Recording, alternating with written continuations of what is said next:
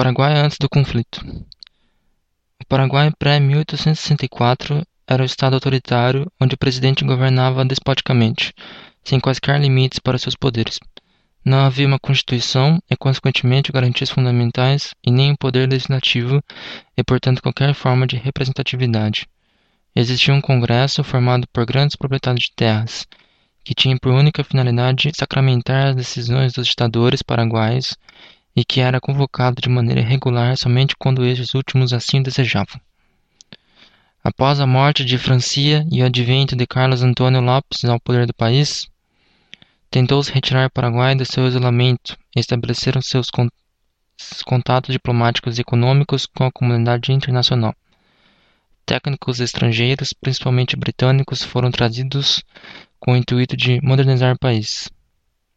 Armamentos foram comprados e jovens paraguaios enviados para receberem treinamento na empresa britânica Blythe Co. Criou-se em Ibiqui, no ano de 1854, uma fundição de ferro que possibilitou a construção de armamentos militares e ferramentas agrícolas. Engenheiros britânicos construíram uma estrada de ferro no Paraguai, inaugurada em 1856, a única do país até a guerra, e não teve utilização estratégica alguma no conflito. Segundo Francisco Doratio, é fantasiosa a imagem construída por certo revisionismo histórico de que o Paraguai pré-1865 promoveu sua industrialização a partir de dentro, com seus próprios recursos, sem depender dos centros capitalistas, a ponto de supostamente tornar-se ameaça aos interesses da Inglaterra no Prata. Os projetos de infraestrutura Guarani foram atendidos por bens de capitais ingleses e a maioria dos especialistas estrangeiros que o implementaram era britânica. As, as manufaturas oriundas da Inglaterra chegaram a cobrir, antes de 1865, 75% das importações paraguaias. A economia do Paraguai era agrária em sua quase totalidade, tendo como produto principal a erva mate, mas também se exportava madeira, fumo, cigarros e laranja. Em troca, importavam-se produtos manufaturados, pois inexistiam fábricas no país que pudessem produzi-los. O comércio exterior era de 560.392 libras esterlinas, a moeda britânica da época. A arrecadação de impostos no final de 1864 estava em torno de 314.420 libras esterlinas, e era extremamente deficiente, chegando-se a ponto de acrescentarem também o dízimo das igrejas.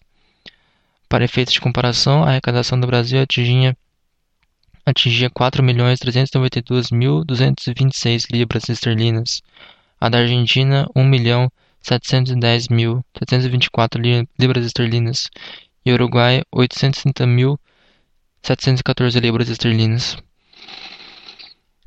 As alegações dos autores revisionistas de que não havia analfabetismo no Paraguai graças a um sistema educacional excepcional e também um, uma igualdade social são improcedentes. O ensino era deficiente e havia poucas escolas, sendo que somente os homens tinham acesso às mesmas, enquanto as mulheres eram proibidas de aprender a ler e escrever.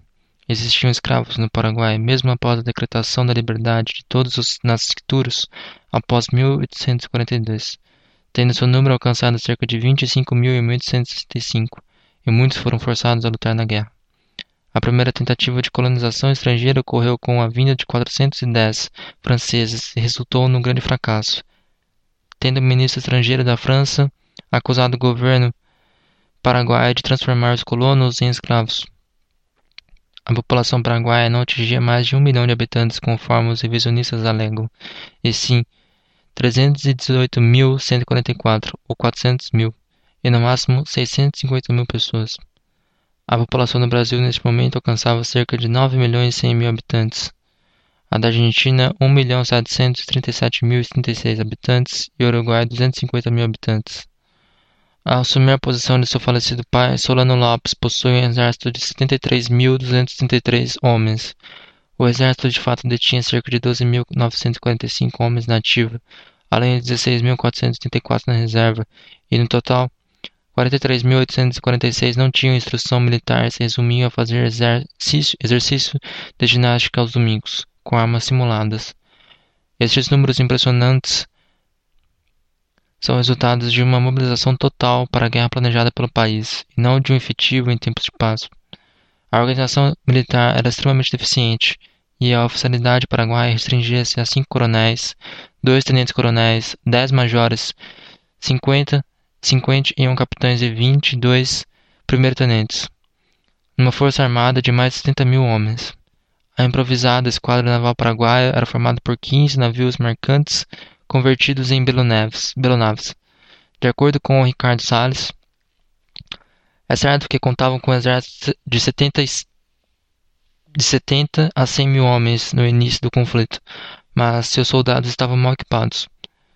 A imensa maioria dos armamentos, do armamento de infantaria era ainda constituída por espingardas e carabinas de pederneira e canos de alma lisa, de recarga lenta, curto alcance e pouca precisão. O mesmo se aplicava à artilharia, também dotada quase que exclusivamente de peças de alma lisa. Os oficiais eram mal preparados e o sistema de comando não existia. Todas as decisões concentravam-se em Lopes. Os serviços de logística eram muito eficientes. O fornecimento de víveres também era precário, assim como o atendimento hospitalar. A escassez de alimentos, armamentos e munições sempre foi um problema. O Paraguai buscou a solução armada para os conflitos com seus vizinhos no momento em que não tinha capacidade econômica para sustentar uma guerra de longa duração, nem populacional para obter novos efetivos, nem militar, equipamento bélico e organização militar obsoletos para um conflito armado moderno, e nem diplomática. Seus pretensos aliados, os federalistas argentinos e os blancos uruguaios, os deixaram à própria sorte.